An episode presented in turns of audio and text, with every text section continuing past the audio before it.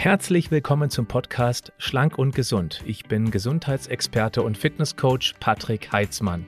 Dieser Podcast ist mir eine Herzensangelegenheit, weil ich dich unterstützen möchte, dass du noch fitter, gesünder und schlanker wirst. Schön, dass du mit dabei bist. Wir stehen heute vor einer kleinen Herausforderung. Du hörst heute die Tonspur meines Live-Insta-Vortrages den ich danach auch dann bei YouTube hochgeladen hatte. Ich verwende ein Whiteboard, weil ich hier an einigen Zeichnungen einige wichtige Details erklären muss. Die fehlen dir im Podcast selbstverständlich. Ich würde dir Folgendes vorschlagen. Hör die ersten fünf, vielleicht zehn Minuten an und wenn du erkennst, dass das sehr interessant ist, was ich da über Vitamin D erzähle, dann wechsel, wenn du Zeit hast, auf YouTube beziehungsweise auf Instagram in den Feed. Ich packe dir auch die Links dazu in die Show Notes zu diesem Podcast. Und jetzt legen wir los. Ja, herzlich willkommen zu diesem Vortrag. Du siehst ja, Vitamin D ist es möglicherweise ein Game Changer. Dazu habe ich jetzt bestimmt ja, ungefähr zwei Tage sehr intensiv recherchiert. Habe natürlich auch auf viel zurückgegriffen, was ich mir über die Jahre schon angeeignet habe. Und ich dachte, das ist so wichtig, was ich zu erzählen habe, dass ich deshalb hier live gehen möchte und das gleichzeitig eben auch dann später bei YouTube veröffentlichen möchte. Ja, warum meine ich, dass es ein enorm wichtiges Thema ist? Ich werde gleich mit etwas beginnen und ich vermute mal, das hast du so zum Thema Vitamin D bisher noch nicht gehört. Fangen wir an mit dieser Grafik hier. Wenn es um die Gesundheit geht, dann geht es immer um das Thema Energie. Wenn es um das Leben geht, dann geht es immer um das Thema Energie. Energie ist alles. Und das meine ich auch im biochemischen Sinne, denn unsere Minikraftwerkchen die Mitochondrien, die produzieren ATP, das ist die Universalwährung unseres Körpers, damit wird alles sozusagen bezahlt. Das ist wie der Euro bei uns und deshalb brauchen wir Energie. Und diese Energie, die kann nur fließen, wenn die Stadt harmoniert. Das ist wichtig. Ich denke mal, du wirst mich schon eine ganze Weile verfolgen. Und dann weißt du auch, dass ich sehr gerne in einer bildreichen Sprache spreche. Das werde ich heute übrigens auch ziemlich häufig tun. Und nimm einfach mal das Bild der Stadt. In dieser Stadt leben 70 Billionen Einwohner. Und die Hormone hier, die du siehst, Melatonin, Dopamin, dann Adrenalin, Östrogen, Testo, wir könnten noch Insulin mit dazu nehmen, das T3, das, das äh, aktive Schilddrüsenhormon. Das sind wie die Abteilungsleiter diverser Firmen innerhalb dieser Stadt. Und die sollten alle einigermaßen gute Arbeit leisten, denn das ist jetzt ein ganz entscheidender Punkt. Der Mitarbeiter, der Chef, das Hormon, was die vielleicht nicht optimale Arbeit leistet, entscheidet über die Gesamtleistung der Stadt. Das bedeutet, in dem Fall habe ich jetzt mal das Schilddrüsenhormon T3, das freie T3, als limitierenden Faktor genommen. Und dann machen wir einen Kreis hier außenrum. Testo ist auch relativ limitierend. Das bedeutet, die anderen können noch so gut funktionieren. Entscheidend sind diese limitierenden Hormone T3 und Testo. Ist nur ein Beispiel. Weil jetzt kommt nämlich ein ganz entscheidender Punkt. Also nochmal ganz kurz. Energie ist alles. Das heißt, wenn wir uns nicht gut fühlen, keine Kraft haben, vielleicht auch nicht positiv denken können. Auch das hat was mit Energiereserven zu tun, mit der Möglichkeit, Energie dafür aufzuwenden, positiv zu denken. Wenn die Energie nicht funktioniert, dann ist das Leben nicht so, wie es sein könnte. Ganz wichtiger Punkt. Der zweite wichtige Punkt ist die Hormone. Das ist nur eine Auswahl, es gibt noch mehr. Hier ist immer der limitierende Faktor, das Hormon, was vielleicht nicht ganz adäquat funktioniert. Und jetzt kommt genau das, über was wir heute sprechen und du vermutlich so noch nie gehört hast. Wir sprechen heute nicht direkt über das Vitamin D3, die Speicherform, die spielt natürlich eine ganz wichtige Rolle. Wir sprechen über das sogenannte Calcitriol. Das ist nämlich die aktive Form des Vitamin Ds. Auf das kommt es letztendlich an. Die Problematik, und das werde ich dir gleich ebenfalls sehr eindrucksvoll zeigen, ist, dass das bei fast allen Menschen der limitierende Faktor ist. Und nochmal, ich werde es dir beweisen. Das bedeutet, wenn wir jetzt hier den Kreis ziehen, dann siehst du, wie wenig Energie wir auf allen Ebenen des Körpers haben, egal was es ist. Und ich zeige dir mal so ganz typische Unbefindlichkeitsstörungen, die damit zusammenhängen. Weißt du, ich höre immer wieder, hm, dass man doch nicht mit einem Vitamin D ähm, Unterversorgung, wenn man das behebt, dass dann alle möglichen gesundheitlichen Beschwerden weg sind. Ich möchte nicht sagen, dass es nur am Vitamin D liegt, es spielt aber eben eine maßgebliche Rolle. Und wenn es um die Energie geht und wir mit einem Mangel viel weniger Energie produzieren können, dann haben wir eben diverse Unbefindlichkeitsstörungen. Ich habe die bewusst farblich unterteilt, nicht weil es schöner aussieht, sondern beispielsweise dieser myopathische Komplex, das ist, das habe ich gemacht mit der Farbe ja lila. Das heißt, myopathisch bedeutet Muskeln, alles was die Muskeln betrifft. Also nächtliche Muskelschmerzen, Krämpfe, dann Augen- und Muskelzucken, das kennt man vielleicht. Man schiebt es immer gern sofort auf Magnesium. Magnesium spielt auch eine ganz wichtige Rolle, komme ich nachher auch dazu in Bezug auf Vitamin D. Aber das sind so typische Störungen, die ich habe mit einem Energiemangel, mit einem möglicherweise Calcitriolmangel. Dann haben wir den nächsten Bereich, den adynamischen Komplex. Das ist die fehlende Dynamik. Das ist dann sowas wie Erschöpfung, Lustlosigkeit, Schwindel oder, nee, Schwindel gehört nicht dazu, ähm, Müdigkeit. Einfach dieses, ich habe keine Power, ich kriege auch keine Energie innerhalb meines Tages hin. Das ist eben dieser ähm, adynamischer Komplex, das die fehlende Dynamik. Da haben wir hier den neurologischen Komplex, das Nervensystem. Ja, das betrifft dann Konzentrationsstörungen, depressive Verstimmung, unruhiger Schlaf, Ängste. Auch das hängt damit zusammen, weil es eben unser Nervensystem und damit natürlich auch unser Gehirn betrifft. Und wir haben noch den orthostatischen Komplex, da geht es eben dann um das Kreislaufsystem, da gehört es der Schwindel rein. Oder auch chronische Kopfschmerzen. Kälteempfindlichkeit ist auch ganz typisch dafür. Dann haben wir auch den Skelettkomplex, Knochenbänder, Sehnen. Das ist eben sowas wie Schmerzen im Bewegungsapparat oder auch ähm, in den Füßen oder in Leistengegend. Wenn man da permanent Schmerzen hat, dann ist das eben aus diesem Bereich hier. So, da siehst du, ein Mangel von Calcitriol, dem aktiven Vitamin D, kann auf allen möglichen Ebenen, und das ist noch nicht alles, ich muss irgendwann mal Schluss machen hier, sich auswirken. Und deswegen, lass uns mal darüber sprechen, wie das eigentlich funktioniert. Also, wie kommt es eigentlich zu einem Mangel? Und jetzt kommt der nächste Game Changer für dich. Denn als ich das begriffen habe, ist es mir, das habe ich heute im Video schon mal angekündigt, wie Schuppen von den Augen gefallen. Also, wenn du mich beobachtest, dann weißt du, dass ich immer von den magischen 47 Bausteinchen spreche. Das sind die essentiellen Aminosäuren, das sind die hoch ungesättigten Fette, also Omega-3, Omega-6, DHA, EPA und das sind diverse Vitalstoffe. 47. Ganz wichtig ist, alle 47 können wir mit unserer Ernährung aufnehmen. Aber eines davon nicht. Also sind es eigentlich nur 46 mit einer Klammer, weil auch Vitamin D können wir über eine sehr, sehr ähm, spezielle Ernährung, nämlich extrem viele Eier, Fisch, Champignon, werde ich nachher vielleicht auch noch zwei, drei Takte zu sagen, aufnehmen. Aber es ist kaum möglich, an einigermaßen adäquater Menge ranzukommen. Es geht nicht. Das bedeutet, aus 47 werden jetzt nämlich 46. Und das ist ein Riesenunterschied. Eines fehlt, ein wichtiges Zahnrädchen. Denn das Vitamin D wird über die Haut gebildet. Wie funktioniert das? UVB-Licht aus der Sonne, es geht nur um UVB-Licht, es geht nicht um das UVA-Licht. UVB-Licht macht in, mit Hilfe von Cholesterin in der Haut das sogenannte 25-OH Vitamin D. Das ist die Speicherform des Vitamin Ds. Das ist die erste Stufe. Das entsteht. Das ist auch das, was wir als Nahrungsergänzung zu uns nehmen. Ja, dieses 25 OH Vitamin D. Das wandert in die Leber, kann da eben auch zwischengelagert werden und in der Leber wird es dann weiter verarbeitet zu einer Zwischenhormonstufe, nämlich das sogenannte Calcidiol. Ja? Dann geht es entweder zu den Zellen, wird eben dort auch wieder, wird eben dann dort zu diesem aktiven Hormon, das 1,25 Vitamin D, so heißt das, oder eben in der Fachsprache Calcitriol.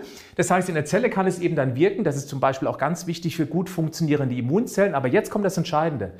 Der mit Abstand größte Teil, um dieses noch passive Vitamin in die aktive Hormonform zu überführen, das findet in den Nieren statt. Das heißt, in den Nieren wird es dann zum Calcitriol. Und dann steht es ebenfalls als aktives Hormon den Zellen zur Verfügung. Und jetzt haben wir dieses Hormonthema von Grafik 1. Du kannst dich noch erinnern. Wenn eben wir zu wenig hier produzieren über das Sonnenlicht, und ich zeige dir gleich, wo hier die große Problematik ist, dann haben wir zu wenig in der Speicherform und wir können auch zu wenig tatsächlich über die Nieren umwandeln. Und wir haben noch ein paar andere Herausforderungen, nämlich die Aktivierung. Da komme ich nachher auch noch drauf zu sprechen.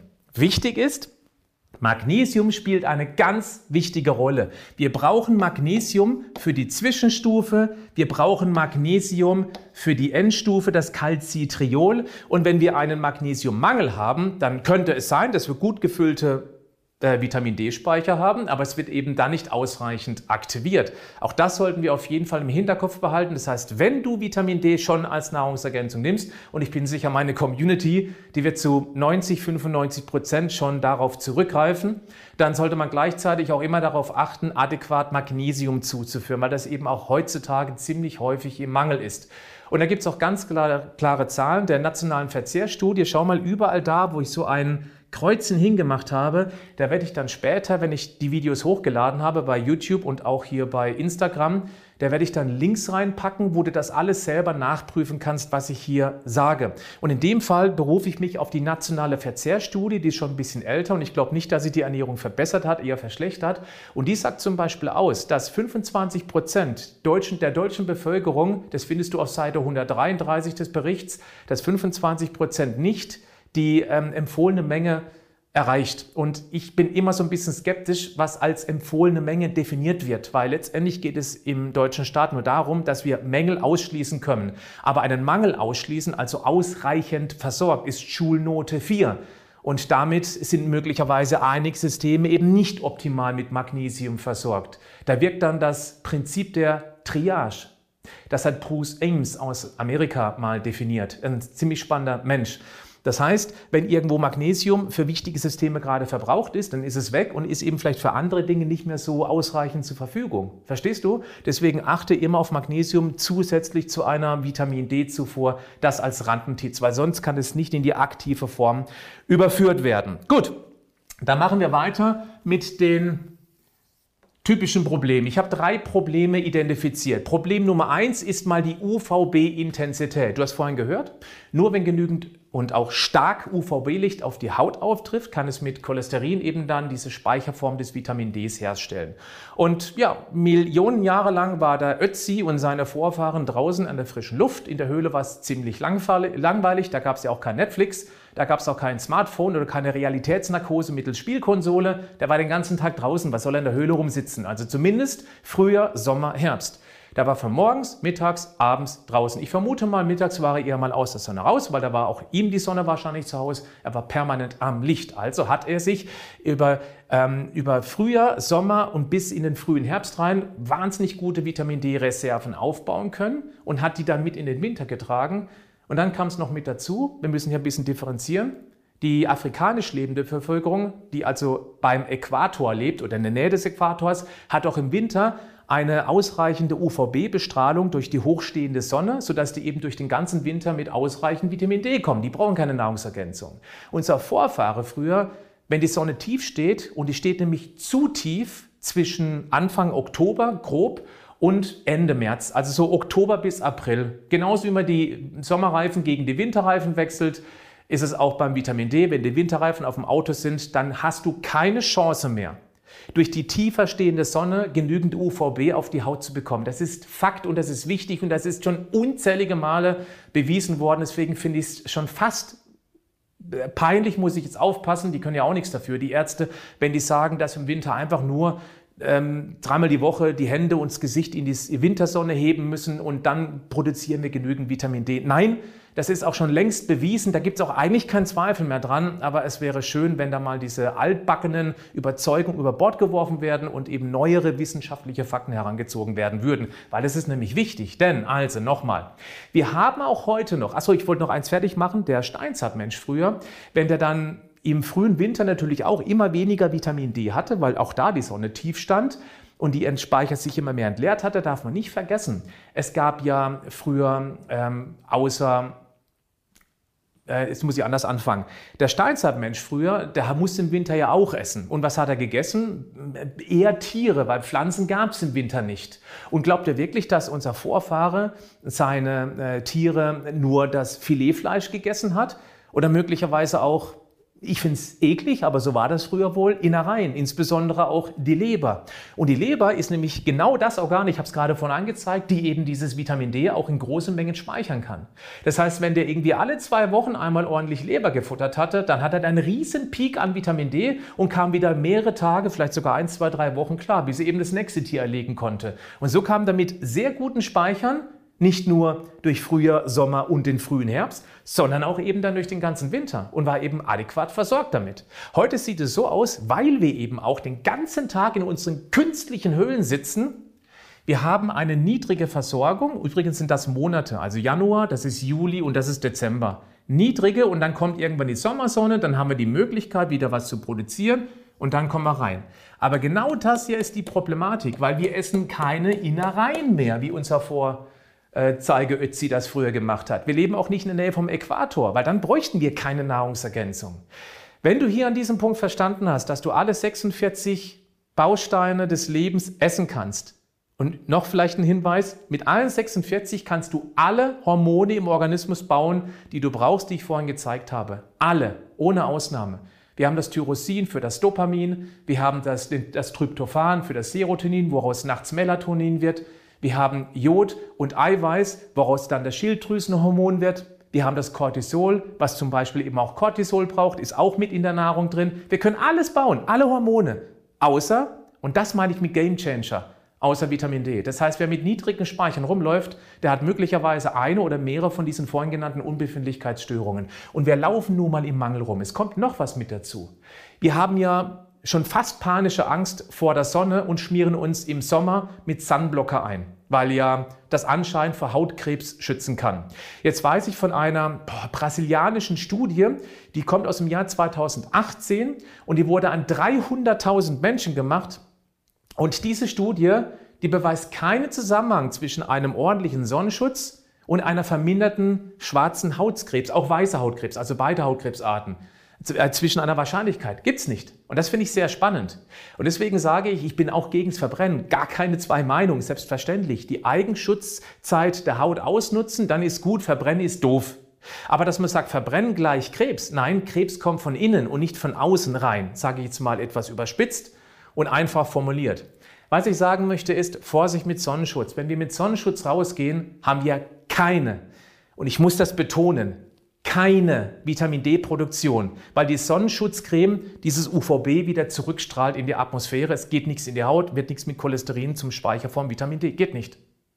Deswegen die Eigenschutzhaut, es gibt sechs Hauttypen. Ich bin zum Beispiel ein relativ heller Typ. Ich werde nicht wahnsinnig braun. Ich darf nicht so lange raus in die Sonne, aber ich nutze sie im Sommer immer. Im Sommer nehme ich tatsächlich auch keine oder sehr wenig Nahrungsergänzung, weil ich schaue, so gut es eben geht und auch sozialverträglich ist, dass ich mittags mich möglichst nackt in den Garten lege. Und zwar bei mir ist es 10 Minuten vorne brutzeln, ohne Sonnenschutz und 10 Minuten Rückseite. Und dann gehe ich in Schatten. Wenn ich mit den Kindern irgendwie im Strandbad bin, ja, dann creme ich mich auch ein. Zinkpaste wäre zum Beispiel hier eine sehr gute Sonnencreme, weil ich bin auch generell sehr kritisch mit Sonnenschutz allgemein. Ihr müsst einfach nur mal gucken, was da für Stoffe drin stecken. Und wir haben nun mal eine transdermale Absorption von Stoffen. Also es geht durch die Haut durch. Und ich bin mir nicht sicher, ob das wirklich gesund ist. Das ist nicht meine Kompetenz, kenne ich mich auch. Ich bin, kenne ich mich nicht aus, ich bin einfach grundsätzlich kritisch. Sonnenschutz auf der Haut, keine Vitamin D. Es kommt noch was dazu. Nur, deswegen Uhrzeit hier, nur in der Mittagszeit von 11 Uhr bis 15 Uhr und nur im Juli, August und vielleicht der frühe September steht die Sonne so hoch, dass die Schatten kürzer sind als meine Körperlänge und in der Zeit produziere ich das Maximale an Vitamin D. Da gilt diese 10 Minuten Besonnungszeit auf der Haut. Wenn ich im April oder Mai, vielleicht auch im, bis Mitte Juni, da würde ich auch 20 oder 25 Minuten draußen liegen. Je früher im Jahr, desto länger in der Sonne. Und je mehr ich eben dann zum Zenit der Sonne komme, desto mehr gehe ich an meine Sonneneigenschutz, an eine, eine Hauteigenschutzbesonnungszeit, in meinem Fall 10 Minuten. Dunkelhäutige können auch 45 Minuten drin bleiben, gar keine Frage. Das Problem ist dieses Artfremde, denn Ötzi war früher, wie gesagt, nie in der Höhle. Das, aber nochmals, ich kann mich noch gut erinnern, mein Vater, also eine Generation zurück, nur eine, und denkt bitte mal an eure Eltern, vielleicht Großeltern. Mein Vater hat als Junge noch auf dem Feld arbeiten müssen, und zwar richtig hart. Kartoffelernte. Mein Vater ist auf dem Bauernhof groß geworden, hier im Dreisamtal, im Schützen. Und ähm, ja, wenn der draußen war und dann auch noch gearbeitet hat, zu körperlicher Bewegung komme ich nachher noch, ist unglaublich wichtig zum Aktivieren des Vitamin Ds.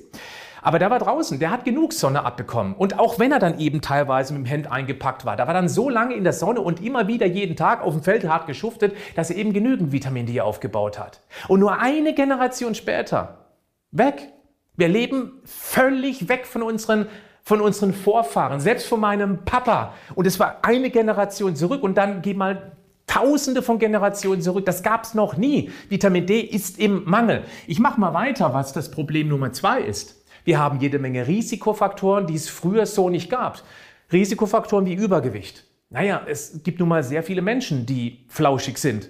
Und Übergewicht heißt, ich brauche viel mehr Vitamin D in Speicherform, weil sich das im Körper verteilt und dementsprechend eben auch dann nicht mehr so zusammengezogen, um aktiviert werden zu können. Mehr Gewicht heißt höhere Dosierung. Zur Dosierung komme ich nachher.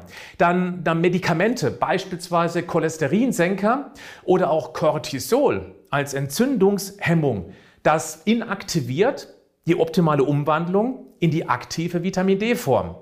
Dann haben wir Rauchen. Dann haben wir Schichtarbeit. Dann haben wir, also Schichtarbeit ist klar. Ich meine, wenn ich eben dann alle drei Wochen nur nachts arbeite, tagsüber meist schlafe, wie sollten das funktionieren, an die Sonne rauszugehen? Es funktioniert nicht. Rauchen verbraucht einen Haufen Vitamin D. Dunkelhäutig und verschleiert. Das ist auch eine, spielt eine große Rolle. Wer am Äquator aufwächst, der muss dunkelhäutig sein, um den ganzen Tag die Sonne auszuhalten. Aber wenn er den ganzen Tag draußen ist, dann produziert er auch eben über die dunkle Haut natürlich genügend Speicherform Vitamin D. Wenn aber ein Dunkelhäutiger bei uns lebt oder noch weiter in Norwegen oder in Schweden irgendwo da oben oder in Irland, dann keine Chance. Es ist unmöglich, selbst wenn der im Sommer den ganzen Tag draußen wäre, das reicht nicht über den Winter. Funktioniert nicht. Und auch das Alter. Wir machen ganz kurz mal einen Check. Denken wir uns mal an den Ötzi zurück. Ja, Ötzi hatte der Übergewicht Tendenziell eher nicht, weil die Flauschigen wurden zuerst von wilden Tieren gefuttert. Die waren besonders lecker. Und ähm, Nahrungsüberschuss war früher nicht ganz so schlimm wie heute. Ja, ich glaube, du verstehst, was ich meine. Medikamente gab es nicht früher. Was denn auch? Vielleicht Naturmedikamente, Kräuter, aber die haben dann vermutlich einen ganz anderen, wenn überhaupt einen Einfluss gehabt, als eben Medikamente, die direkt in die Körperchemie eingreifen, insbesondere auch in der Leber. Rauchen, ja, möglicherweise hat Ötzi früher auch was geraucht, irgendein Kraut, ein Pilz, aber bestimmt nicht sehr regelmäßig im Vergleich zu heute. Schichtarbeit, wenn es früher dunkel war, war es dunkel, äh, nix Schicht. Dann dunkelhäutig verschleiert. Ähm, möglicherweise gab es das, also verschleiert gab es vor 10.000 Jahren mit Sicherheit nicht. Dunkelhäutig selbstverständlich, aber die lebten dann eben in Äquatornähe und nicht irgendwo im hohen Norden. Und Alter, auch ein wichtiger Punkt. Achtung, Ab dem 50. Lebensjahr, bei mir ist es auch bald soweit, haben wir eine deutlich verminderte Vitamin D-Produktion über die Haut. Und ich habe das bewusst groß geschrieben, weil die größten Mängel finden wir im Pflege- und Altenheime. Und da glaube ich auch, dass Vitamin D ein Game Changer wäre, insbesondere in Bezug zur Corona-Krise. Auch da werde ich nachher noch zwei, drei Takte zu verlieren. Wenn wir da gezielt eingreifen würden und eben dann tatsächlich die Menschen, insbesondere dort, zuerst, wie mit der Impfung, versorgen würden, damit sie endlich mal auf gute Vitamin D-Werte kommen, ich bin mir sicher, das würde sich deutlich im Krankheitsgeschehen auswirken. Ich bin nicht nur sicher, ich werde es beweisen. Auch nachher habe ich da insbesondere einen sehr spannenden Studienlink. Alter bedeutet auch, der Ötzi früher wurde im Schnitt 40 Jahre alt. Wir werden heute 80, also doppelt so alt. Dann mit der dünner werdenden Haut, dann eben mit weniger Sonnenbelastung oder Sonnenexposition. Das sind die ganzen Probleme, die wir heutzutage haben. Und wer hier behauptet, Vitamin D als Nahrungsergänzung brauchen wir nicht, das kriegen wir natürlich. Äh, nein. Wer es bisher noch nicht verstanden hat, der ist vermutlich dem Problem 3 auf den Leim gegangen. Und das ist schlechter Journalismus. Auch hier siehst du, ich habe hier einen Link dazu gemacht. Hm, das hat Raimund von Helden wunderbar formuliert. Da hat er ein Wort kreiert, das nennt sich Vogelscheuchen aufstellen. Und das finde ich spannend. Eine Vogelscheuche ist ja was für uns völlig Ungefährliches. Aber die Vögel haben Angst vor der Vogelscheuche, wenn die sich im Wind bewegt. Und exakt so wird es gemacht, wie ich finde, in den Medien. Nicht immer, es gibt auch immer mehr Pro-Vitamin D-Berichte, also die für Vitamin D sprechen. Aber was mir aufgefallen ist, gerade während dieser ganzen Corona-Krise, vielleicht ging es dir auch so, in ganz, ganz vielen Berichten, so viele wie ich noch nie zuvor gesehen habe, wurde Vitamin D schlecht gemacht.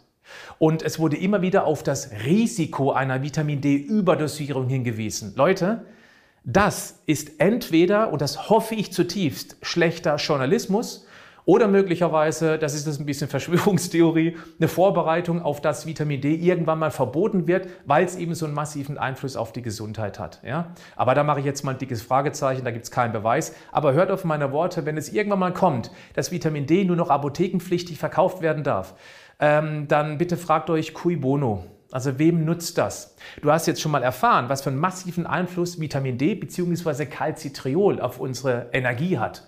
Und ähm, wenig Energie heißt ein nicht so gesunder, leistungsfähiger Körper. Ich bin sehr vorsichtig und versuche einigermaßen diplomatisch zu sein. Also Vorsicht mit schlechtem Journalismus. Ähm, es gibt auch eine Seite von Raimund von Helden, also der hat nicht nur dieses tolle Wort Vogelscheuche kreiert. Wenn du so einen Bericht siehst, dann weißt du sofort, okay, Vogelscheuche, weil die kann man alle von vorne bis hinten auseinandernehmen, die Berichte. Und es ist wirklich sehr, sehr einfach, wenn man sich ein bisschen mit dieser Thematik auskennt. Und da gibt es eben auch dann Videos, die sehr viel Reichweite haben, wie zum Beispiel von MyLab. Die hat viele tolle Videos, finde ich auch ganz gut. Bei Vitamin D, ich weiß nicht, ob sie sich da einen Gefallen getan hat ähm, weil das lässt sich so einfach auseinandernehmen. Das habe nicht ich gemacht, das hat Raimund von Helden gemacht.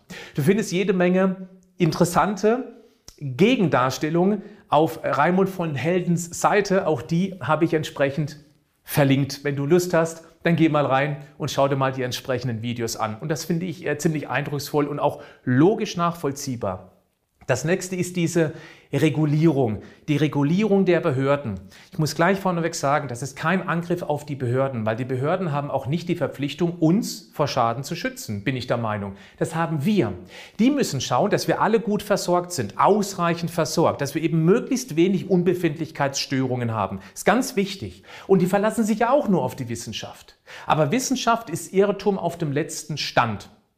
Und es wird höchste Zeit, gerade beim Vitamin D, auch mal die etwas neuere Wissenschaft heranzuziehen. Wobei neu, da muss man auch dicke Ausrufezeichen dran machen, weil so neu sind die gar nicht mehr.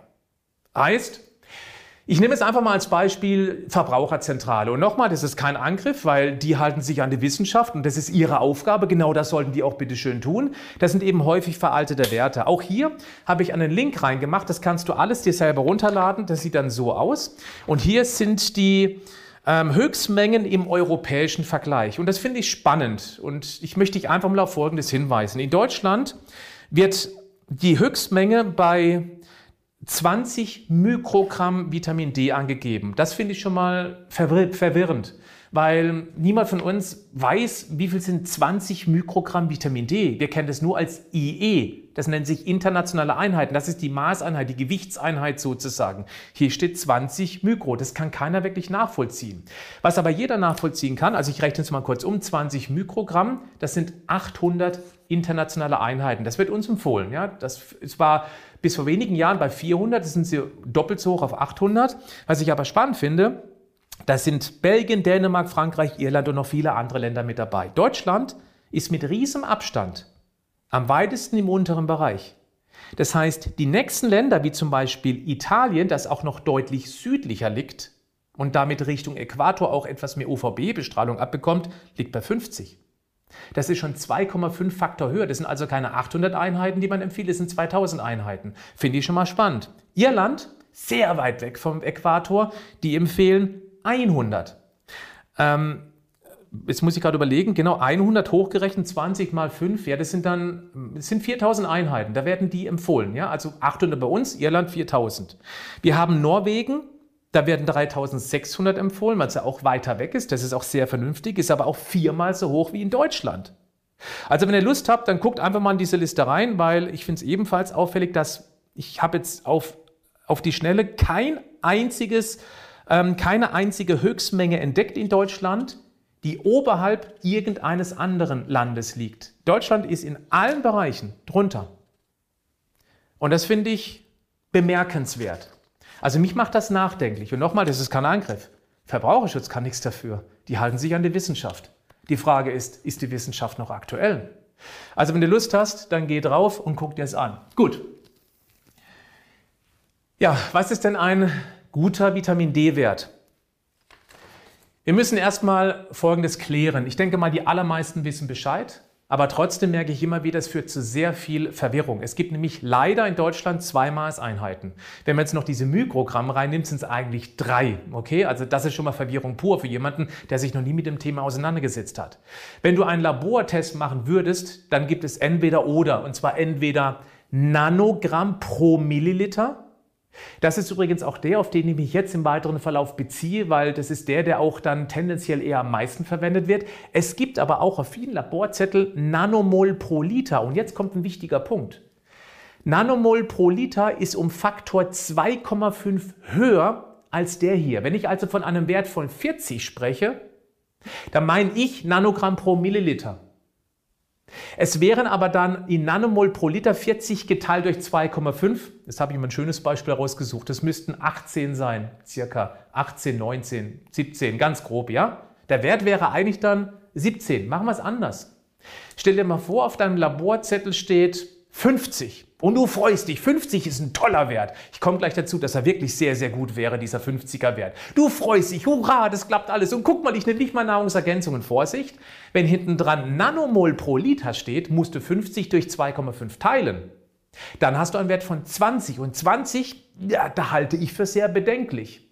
Nicht nur ich, auch das RKI ist da gerade so an der Kante. Auch da komme ich gleich zu. Nämlich jetzt. Das RKI, und auch das habe ich dir verlinkt in einer Studie, kannst du auch gucken, ähm, kannst du selber nachlesen, dass es wirklich so ist. Das RKI hat herausgefunden, dass ich glaube, im Moment ein, nee, 30 Prozent sind, ich möchte jetzt nichts Falsches sagen, 30 Prozent der deutschen Bevölkerung hat einen Wert von unter 12. Ich werde nachher dann auch sagen, äh, hier unten steht schon, was der richtige Wert ist und worauf ich mich beziehe. Okay, unter 12, 30 Prozent ist also knapp ein Drittel. Dann unter 20 Nanogramm pro Milliliter. Das RKI gibt es nämlich auch in Nanomol an. Achtung, da muss man auch aufpassen, musst du aber selber umrechnen. Dann sind es hier 31 Prozent und da bleiben noch ungefähr 39 Prozent, die einen Wert von über 20 haben. Wie viel über 20? Das weiß man nicht. Das wurde nicht in dieser Studie erhoben. Das RKI sagt, 20 ist völlig ausreichend. Ich sage, nein, das stimmt nicht. Das ist Wissenschaft von vorgestern. Um Rachitis vorzubeugen oder Osteoporose, ja, da kann das reichen. Denk an dieses Minimal, an dieses limitierende Prinzip von vorher. Ich halte mich lieber an Wissenschaft aus mehreren Bereichen und da möchte ich dir unbedingt diese Seite empfehlen. Auch verlinkt nachher Grassroot Health also Graswurzelgesundheit. Von unten angefangen, off the bottom, ja, ganz unten.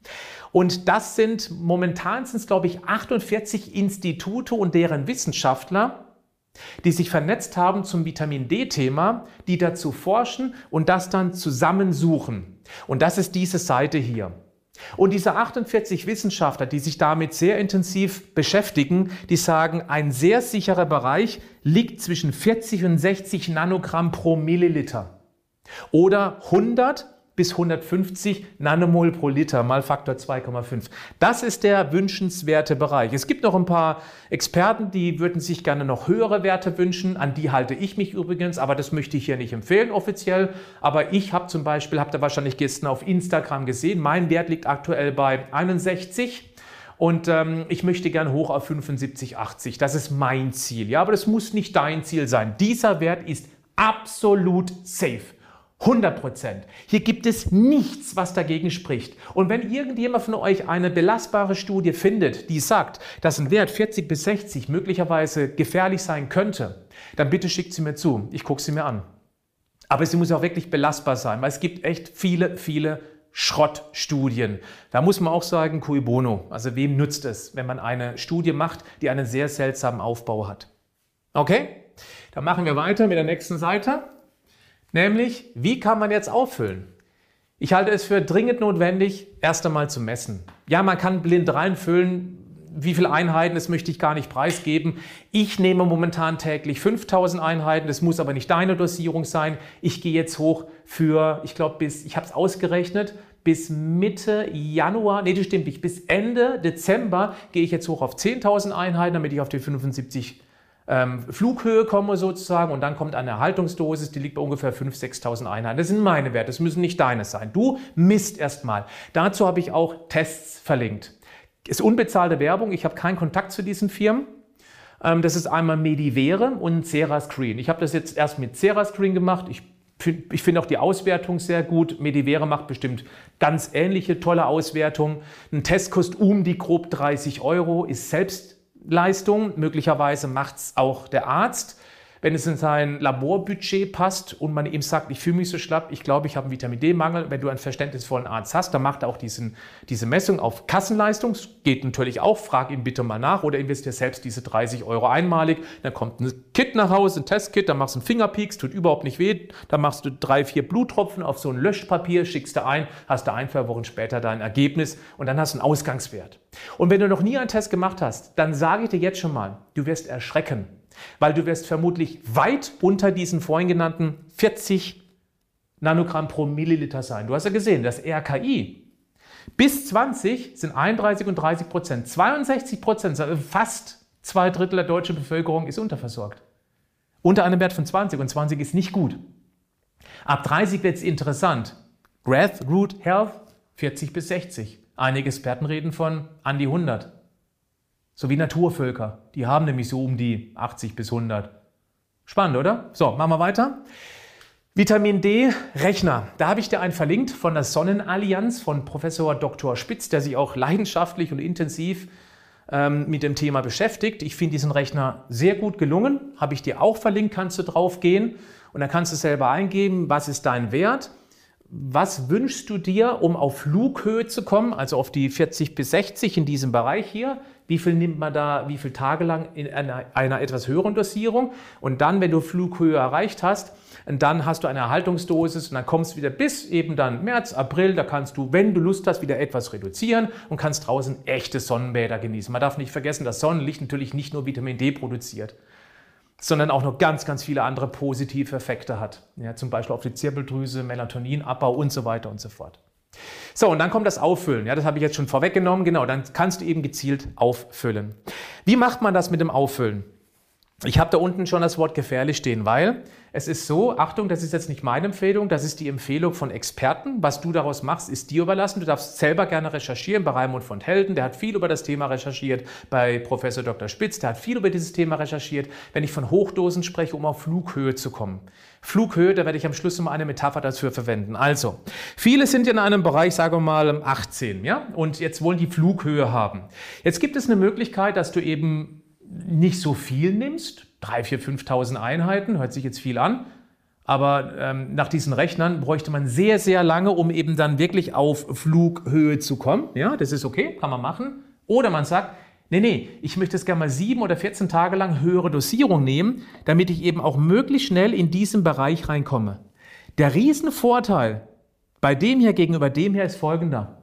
Wenn du relativ schnell mit höheren Dosierungen äh, auffüllst, dann äh, wirst du auch gesundheitlich, wenn du vielleicht irgendwelche Befindlichkeitsstörungen hast, sehr viel eher etwas spüren. Du wirst spüren, dass du irgendwie die letzten Tage immer fitter wirst, du schläfst anders, Gelenkschmerzen sind möglicherweise nicht mehr so ausgeprägt. Du hast insgesamt auch mehr Power den ganzen Tag, auch geistig frischer, was auch immer. Du hast ja von diese lange Latte gesehen, was es für Probleme geben könnte. Und wenn du eben relativ schnell auffüllst, dich relativ schnell in diesen Speicherwert 40 bis 60 hoch dosierst, dann wirst du eher was spüren, als wenn du lange, lange, lange, lange, lange kleinere Dosierungen nimmst.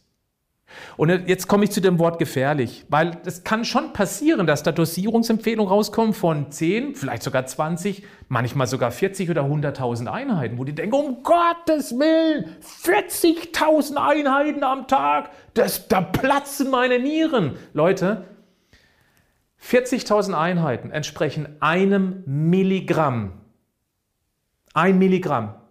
Jetzt brauche ich eine Referenz dazu. Cortisol beispielsweise oder Cortison bekommen ja viele als Medikament. Die beginnen die Dosierung bei 1,5 Milligramm. Das ist unterkannt und gehen hoch bis 100 Milligramm. 40.000 Einheiten hören sich wahnsinnig viel an, aber eigentlich ist es nicht wirklich viel.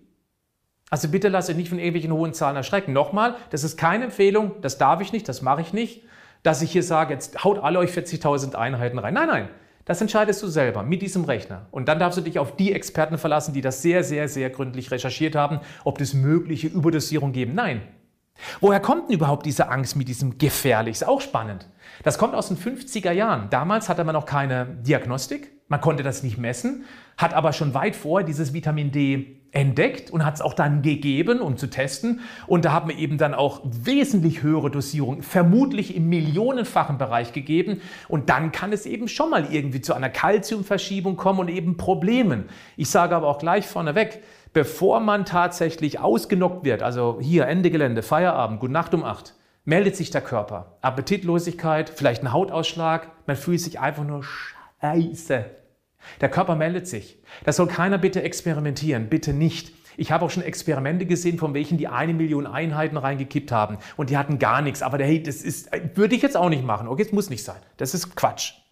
So, und nochmal ganz kurz, dann bleibe ich eben oben mit der Erhaltungsdosis auf diesem Wert zwischen 40 und 60. Okay, das mache ich nochmal fertig. Also, Gefährlichkeit kommt von früher und ähm, ja, also letztendlich ist das schon mal der ganz entscheidende Punkt. Ich habe mir noch was aufgeschrieben. Ach ja, genau richtig. Und zwar ein Mittagssonnenbad. Irgendwann dann so im Juli, August. Zehn Minuten. Zehn Minuten, je nach Hauttyp, in meinem Fall, produzieren 20.000 Einheiten Vitamin D. Jetzt mal ehrlich, äh, unter euch gibt es da einige, die auch mal länger als zehn Minuten in der prallen Sonne liegen, ohne Sonnenschutz? Zwei, drei bestimmt, oder? Dann kann es gut sein, dass dein Körper mal in 30 Minuten möglicherweise 60.000 Einheiten produziert. Um Gottes Willen, dann platzen ja die Nieren. Ja, verstehst du? Der Körper regelt übrigens ab, wenn er viel bekommt. Das ist dann so. Genau wie diese Kurve hier. Viel Aufnahme, aber wenig und dann regelt er ab. Dann nimmt er gar nicht mehr so viel als Speicherform auf. Also hier ist ein Schutz eingebaut. Weil wenn die Menschen früher den ganzen Tag an der Sonne waren, ja, die haben noch keine zwei Millionen Einheiten produziert. Na, der Körper regelt dann irgendwann ab. Auch mit der Färbung der Haut wird immer weniger produziert. Nochmal Stichwort Dunkelhäutige. Ja, okay, also haben wir das auch das Thema. Dann ähm, in den USA, ja, das ist auch noch ein interessanter Punkt. USA ist das Land mit der größten, mit der höchsten Produkthaftung. Ihr habt die Geschichte alle schon mal gehört. Da hat sich eine einen heißen Becher Kaffee von McDonald's über die Hose gekippt und die Frau hat mehrere Millionen bekommen, weil das nicht gekennzeichnet war, dass der Kaffee heiß ist. So, aber so ist es in den USA. Extreme Produkthaftung. Und dort werden Vitamin D-Produkte verkauft, könnt ihr gerne recherchieren, mit 50.000 Einheiten pro Kapsel. Und ich habe auch schon 60.000 gesehen, gibt bestimmt noch höhere. Ja, warum wohl? Glaubt ihr wirklich, dass die Hersteller ein Risiko eingehen? Wenn es irgendwie gefährlich wäre, nochmal, das ist keine Empfehlung, ich würde mir keine 50.000 jeden Tag reinhauen. Am Anfang kann man das vielleicht sogar mal machen, das ist dann individuell, aber später nicht, muss nicht sein. Aber wenn Sie das dort sogar machen, nein, das ist Quatsch. Es ist einfach nur Quatsch. In den USA werden übrigens als täglich tolerierte Höchstgrenze 4000 Einheiten empfohlen. Ich erinnere, bei uns sind es 800 Einheiten. Hm? in den USA. Höchste Produkthaftung. Gut, dann machen wir weiter mit der nächsten Folie. Du hast also dieses Bild hier. Ich möchte gerne noch ergänzen, weil es ebenfalls wichtig ist. Wir brauchen unbedingt genügend Magnesium, damit eben das Calcitriol daraus werden kann, in der Zelle oder über die Nieren. Und jetzt möchte ich dir etwas über die Aktivierung erzählen. Das ist nämlich ein sehr, sehr spannender Punkt. Und da kommt auch Sebastian Kneip ins Spiel. Ihr wisst noch, Wasser treten und so weiter. Also, um, das, um die Speicherform 25-OH Vitamin D zu aktivieren zu Calcitriol, brauchen wir, also zum einen geht das direkt über die Zelle, die besitzt gewisse Enzyme, das eben funktioniert, aber eben hauptsächlich über die Nieren. Dazu braucht die, brauchen die Nieren ein Hormon, das Parathormon. Dieses Parathormon wird produziert in den Nebenschilddrüsen. Das sind Messfühler und diese Messfühler, Achtung, die messen den Calciumgehalt im Blut. Jetzt wird es spannend. Calcium Ionen, jetzt, ich mache jetzt Biochemie super einfach. Und ob das exakt fachlich korrekt so ist, ich bin kein Biochemiker, aber ich habe mir ordentlich was auf die Festplatte gespielt. Ich möchte, dass du das Grundprinzip verstehst, worauf ich hinaus möchte.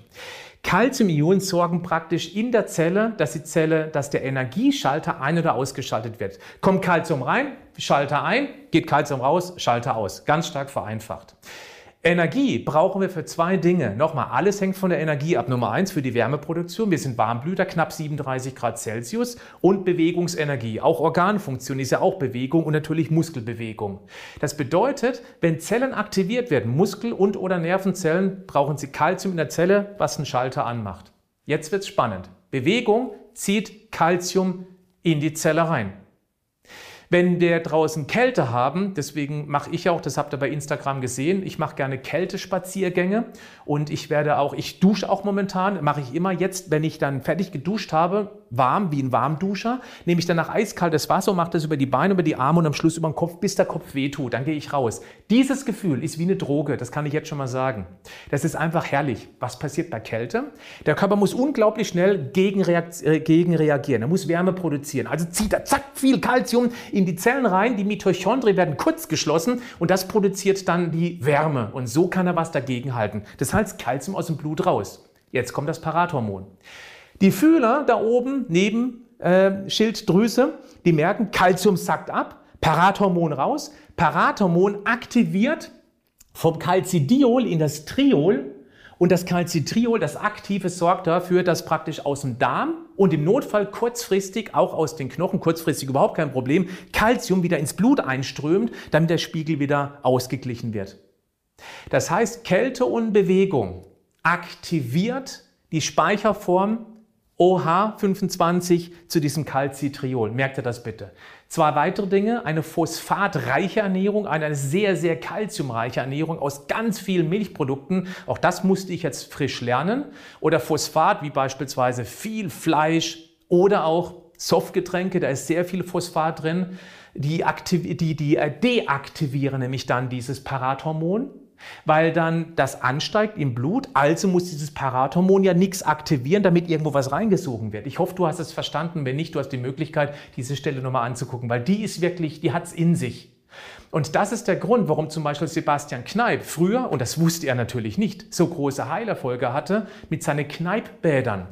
Ich glaube, ich liege richtig, wenn er das auch war, der seine Tuberkulose, diese schwere Lungenkrankheit, wo früher etliche Menschen dran gestorben sind, der hat sich ja wohl anscheinend, ich hoffe, ich liege jetzt richtig, das ist live, ich kann es nicht mehr zurücknehmen, der hat sich geheilt, indem er ein nasses Leinenhemd angezogen hat mit einer Lungenentzündung. Das müsst ihr euch mal vorstellen. Der wusste oder hat geahnt oder durch seine Experimente, dass es gut tut. Warum? Kälte, viel Parathormon, also Kälte, Kalzium in die Zelle, viel Parathormon, Aktivierung Calcitriol und es hatte nicht nur eine Wirkung auf diesen Kalziumeinstrom im Darm oder aus den Knochen kurzfristig, sondern auf alle möglichen Systeme. Und damit hat er es eben hochgeschossen und damit sind die anderen Systeme überall bing, bing, bing, bing, bing, bing, Lichter angegangen und der Körper konnte sich wehren, die Immunabwehr konnte angreifen und dann war alles gut. Spannend. Also, deswegen Kälteexposition, Bewegung, vielleicht etwas weniger Kalzium und vor allem weniger Phosphat, insbesondere bei Softgetränke. Jetzt möchte ich gerne noch den Spruch hier aufnehmen, weil ich den einfach wieder so lachhaft finde oder auch hier die Frage stellen muss, cui bono, also wem nutzt es? Das hört man nämlich ganz häufig, dass Nahrungsergänzungen Big Business sind. Jetzt muss ich sagen, es spricht jemand, ich habe eine Nahrungsergänzungsfirma, die meisten wissen das. Und ja, ich verkaufe Nahrungsergänzungen. Ich mache es auch Überzeugung. Und ja, ich verdiene mein Geld. Das mache ich damit. Aber wenn die Nahrungsergänzung nichts bringen würde, ich könnte meinem Gewissen gar nicht vereinbaren. Ich glaube, die meisten, die mich schon eine Weile verfolgen, die spüren das und die wissen das auch. Warum wird immer wieder auf Nahrungsergänzung rumgehackt, dass es anscheinend so ein Wahnsinnsbusiness wäre? Weil äh, nein, das ist es nicht. Ich möchte es mal erklären beziehungsweise relativieren. Bei Nahrungsergänzung, das ist der letzte Stand, den ich heute noch recherchiert habe. Oh, Moment, da fehlt noch dieses Sternchen, weil auch das habe ich verlinkt. Nahrungsergänzungen 2,1 Milliarden Gesamtumsatz. Ich glaube, das war 2018, 2019, bin ich nicht ganz sicher, könnt ihr gerne nachgucken. McDonald's hat 2020, das war ein relativ schlechtes Jahr, nur McDonald's. Nicht Fast Food allgemein, nur McDonald's, eine Firma, hat 3,2 Milliarden gemacht. Also das ist ähm, 50 Prozent mehr, okay? Tabak, oh, da muss ich nochmal nachgucken. 29 hm, Milliarden. Das letzte Wert, den ich gefunden habe, könnt ihr gerne prüfen. Allein die Tabakindustrie hat 29 Milliarden in 2020 gemacht. Dann haben wir noch Alkohol, das ist ein bisschen weniger, 25 Milliarden. Das wird wahrscheinlich tendenziell mit den ganzen Maßnahmen wahrscheinlich eher mehr. Ja, 25 Milliarden. Und die Pharmazie, da schießt ein Vogel ab, 49 Milliarden Euro Umsatz. Achtung, und das ist wichtig, bevor es mit dem Impfen losging. Ähm, ich, ich verurteile ich, ich gönne das denen auch, gar keine Frage. Und gerade Pharmazie, ich habe nichts dagegen, dass sie richtig, richtig Asche verdienen. Warum? Weil ich so sehr hoffe, dass sie eben dann auch viel von diesem Umsatz, von den Gewinnen wieder reinvestieren in Forschung, was uns hoffentlich helfen wird, dass wir eben langfristig gesund bleiben. Das hoffe ich. Das bleibt natürlich Prinzip Hoffnung, aber davon gehe ich auch aus. Die wollen ja auch ihre Produkte verkaufen, dass es uns besser geht, okay? Und wenn die Produkte uns langfristig nicht gesünder machen, dann sortieren die sich tendenziell auch eher mal aus. Aber ich möchte gerne mal diesen Vergleich hier. 49 zu 2,1. Das ist ungefähr das 24-fache. Nochmal, vor der Impfung. Ich weiß gar nicht, wo das liegt. Vielleicht liegt es bei 70, 80 Milliarden 2021. I have no idea. Und ähm, dann finde ich das schon ein bisschen lächerlich, wenn man einfach nur nennt 1,4, das war das letzte, was ich in so einem Bericht heute Show, da kam das, 1,4 äh, Milliarden. Äh, das muss man immer relativieren zu anderen Herstellern. Und ich glaube, die sind jetzt tendenziell eher nicht so sehr an der kernigen Gesundheit interessiert. Weil auch die Pharmazie, und ich denke mal, das ist kein Geheimnis, die Pharmazie verdient ja nicht an gesunden Menschen. Das ist keine Verschwörungstheorie. Einverstanden? Ist das so? Ich meine, die verdienen, wenn der Mensch, wenn es ihm nicht mehr so gut geht. Und dann liefern die ihre Produkte. Ist ja auch völlig legitim. Die Frage ist nur, warum wird so auf Nahrungsergänzung rumgehackt? Möglicherweise, weil es ein Problemlöser für ganz viele Krankheiten sein könnte, bewusst konjunktiv. Ja, die Frage darfst du dir gerne selbst beantworten. Also, cui bono. Ich möchte ganz kurz auf das Thema Corona eingehen. Und das möchte ich sehr kurz machen, weil bei dem Thema Corona, das merkt ihr auch, halte ich mich eigentlich komplett raus. Natürlich habe ich meine eigene Meinung, klar, natürlich. Aber ich halte mich auch ähm, generell raus, weil es auch ein sehr, sehr leider polarisierendes Thema ist. Das, was ich aber immer wieder sage, ist, und das weißt du auch, dass wir eine zweite Strategie aufbauen sollten. Neben der, die wir jetzt schon alle machen, die ganzen Maßnahmen, ist alles okay. Aber die zweite Strategie wäre eben dann, dass wir uns proaktiv, selbstständig, selbstverantwortlich um die Gesundheit kümmern. Und es lohnt sich, auch gerade hier auf Vitamin D zu achten. Da gibt es eine sehr, sehr interessante Real-Time-Meta-Analyse. Habe ich verlinkt, ist vd, also vitamindmeta.com. Da sind aktuell 148 Studien drin zum Thema Vitamin D in Sachen ähm, Prophylaxe oder auch Akutbehandlung zu Vitamin D. Sehr, sehr spannend. Und wer sich diese Studie einmal anguckt, die ist relativ einfach zu verstehen. Vielleicht kannst du auch einen Translator benutzen, dann ist es noch klarer. Die meisten Programme bieten oder meisten Computer bieten sowas an. Dann wirst du erkennen, wow, also mit Vitamin D, das könnte ein echter Game Changer sein. Und ich bin der Meinung, wenn man jetzt mal ganz gezielt Vitamin D, insbesondere bei unserer Risikogruppe, ansetzen würde, ich weiß es ja nicht, aber ich bin überzeugt, wir hätten eine völlig andere Situation. Ja. Ich habe eine völlig verrückte Idee. Vielleicht findest du die gut, vielleicht hast du Lust, die zu teilen. Ich mache mal eine Rechnung auf. Ich muss gerade mal gucken, ob ich dir was vergessen habe. Nein, habe ich nicht. Folgendes. Ja, das ist mein Produkt Vitamin D. Und ich weiß, dass viele von euch das schon haben. Und ich habe das mal runtergerechnet auf 1000 Einheiten. Was kosten, wenn du das Vorteilspaket nutzt, das wir anbieten bei Vitamoment? Was kosten 1000 Einheiten Vitamin D? Das brauche ich jetzt gleich für die Rechnung hier. 1000 Einheiten kosten 0 0,7 Cent. Also nicht mal einen Cent, 1000 Einheiten, okay? Das ist eine Grundlage für die Rechnung, die ich hier aufmache. Ich zeige dir das mal. Wir haben also rund 80 Millionen Einwohner, weil es gibt bestimmt zwei, drei, die haben einfach keinen Bock darauf. Ähm, oder sind viel zu alt oder viel zu jung, was auch immer. Ein Vitamin D-Test kostet aktuell so um die 30 Euro. Ich bin mir sicher, wenn wir das bundesweit in die Hand nehmen würden, da würden wir auch keine 20 Euro bezahlen, sondern wenn wir das verstaatlichen würden, und in dem Fall wäre ich sogar für eine Verstaatlichung von Vitamin D, ich, obwohl ich selber Vitamin D anbiete, wäre mir völlig egal, mir geht es um die Gesundheit. Ich gerne, ich ziehe mich zurück, wenn der Staat sich genauso nach diesem Prinzip drum kümmert, finde ich völlig in Ordnung. Weil äh, ehrlich, an diesen Produkten verdient man äh, nicht wirklich Geld. Okay, das mal so als Randnotiz. So, 20 Euro nehmen wir jetzt einfach mal an, okay? Normal wäre es bestimmt geringer, wenn das verstaatlicht werden würde. 20 Euro bei 80 Millionen macht 1,6 Milliarden Euro. Puh, okay, hört sich viel an. Machen wir weiter. Wenn wir jetzt 30 Tage lang, ich habe jetzt mal bewusst eine hohe Auffülldosis genannt, 10.000 Einheiten. Achtung, das ist keine Dosierungsempfehlung. Aber wenn die Wissenschaftler, die ich so beobachte, alle sagen, dass 10.000 Einheiten völlig unproblematisch sind, völlig, dann nehme ich sie einfach mal als Basis, 10.000 zum Flughöhe bekommen, 30 Tage mal 10, ups, mal diese 0,007 Euro, also diese 0,7 Cent, sind 2,10 Euro. Das ist die Auffülldosis für 2,10 Euro. Wenn man das mal 80 Millionen macht, komme ich auf 168 Millionen Euro, um die Leute auf Flughöhe zu bringen. Bundesweit, alle. 90 Tage, nehmen wir an, das Ganze würde starten im Januar. Ja, ich glaube, das wäre ziemlich knapp, aber ich nehme es einfach mal. 90 Tage, also erstmal 30 Tage lang, Januar bis Ende Januar, Auffüllphase, dann Februar, März und den ganzen April nehmen wir auch noch mit dazu. Und da machen wir eine Erhaltungsdosis von, da habe ich jetzt mal 4000 Einheiten genommen, auch das, was die Amerikaner empfehlen und auch die Polen übrigens und auch, was wir gelesen haben, äh, ich glaube, Irland war es. Ja? Die nehmen 4000 Einheiten als Empfehlung, um die Flughöhe einigermaßen zu halten, bis die Sonne wieder richtig rauskommt. 90 Tage mal 4 1000 Einheiten mal diesen Preis sind 2,52 Euro. Das macht in Summe 202 Millionen Euro. Und noch was, wenn man das Vitamin D verstaatlichen würde, glaubt ihr wirklich, man würde für 1000 Einheiten 0,7 Cent bezahlen? Nö. Machen wir vielleicht noch eine Null rein, da kommen wir hin. Dann sind das schon mal nochmal andere Zahlen. Machst du überall hier ein Komma rein, okay? Aber ich bleibe trotzdem bei diesem Beispiel, weil wir kommen auf eine Summe von insgesamt ein Gesamtinvest mit allem drum und dran, um alle Menschen auf Flughöhe zu bringen, von 1,97 Milliarden. Das sind also 24,63 Euro pro Person in Deutschland. Ich habe mal heute recherchiert, auch das, habe ich das irgendwo stehen? Nee, da mache ich jetzt mal ein extra Kreuzchen hin.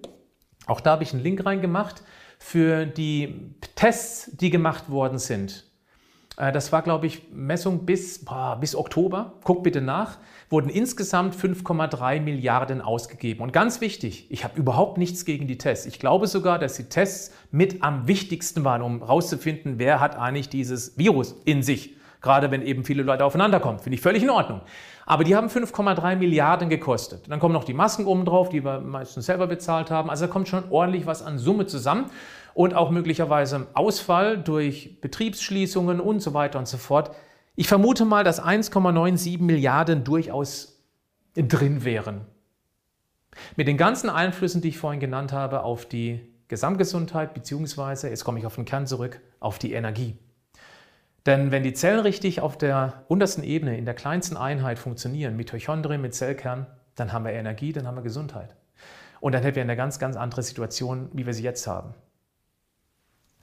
Abschließen möchte ich gerne das Ganze mit dem Hinweis auf Vita Moment. Klar, wichtig ist, mir ist es wirklich egal, ob du das Produkt bei uns kaufst oder vielleicht hast du auch schon einen Anbieter deines Vertrauens. Dann mach bitte genau mit dem weiter.